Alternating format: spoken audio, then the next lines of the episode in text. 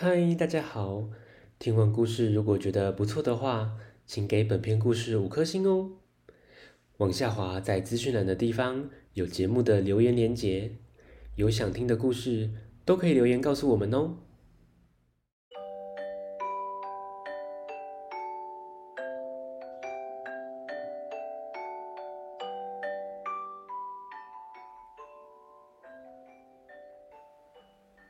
来来来，听故事！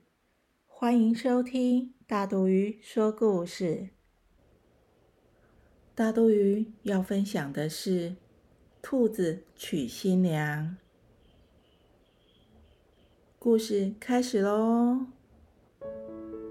从前有一对母女在菜园里种了许多小白菜，一只小白兔非常调皮。经常来偷吃白菜。一天，母女俩来到菜园，看到兔子又在偷吃。妈妈对女儿说：“赶快把那只偷吃的小白兔赶出去。”女儿对小白兔说：“快走，快走！你总是来偷吃白菜。”小白兔却说：“来来来！”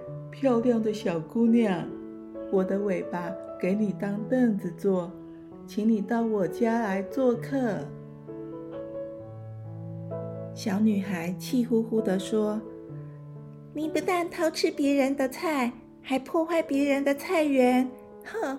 我才不到你这个坏蛋家做客呢。”兔子说：“那好吧，我明天再来邀请你。”说完，就一蹦一跳的跑走了。第二天、第三天、第四天，小白兔仍然来偷吃白菜，吃完后还推倒了一大片的白菜。小女孩没办法，只好坐到小白兔的尾巴上。小白兔很高兴的背着它，飞快的跑回家。一回到家，白兔就对他说：“你现在就帮我煮些饭菜，我去邀请参加婚礼的客人。”说完，就把他关在房里，自己跑去邀请客人了。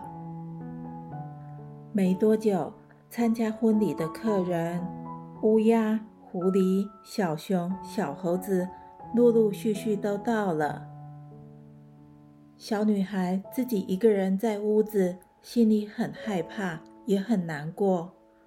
就趁着兔子在招待客人时，用稻草做了一个稻草人，脱下自己的衣服给稻草人穿上，假装在煮菜的样子。然后，小女孩偷偷的从窗户爬出去，跑回家。过了一会儿。小白兔进来问小女孩：“饭做好了没？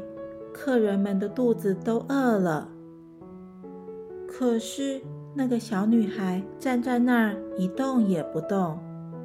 小白兔走近仔细一看，这哪是他心爱的新娘啊？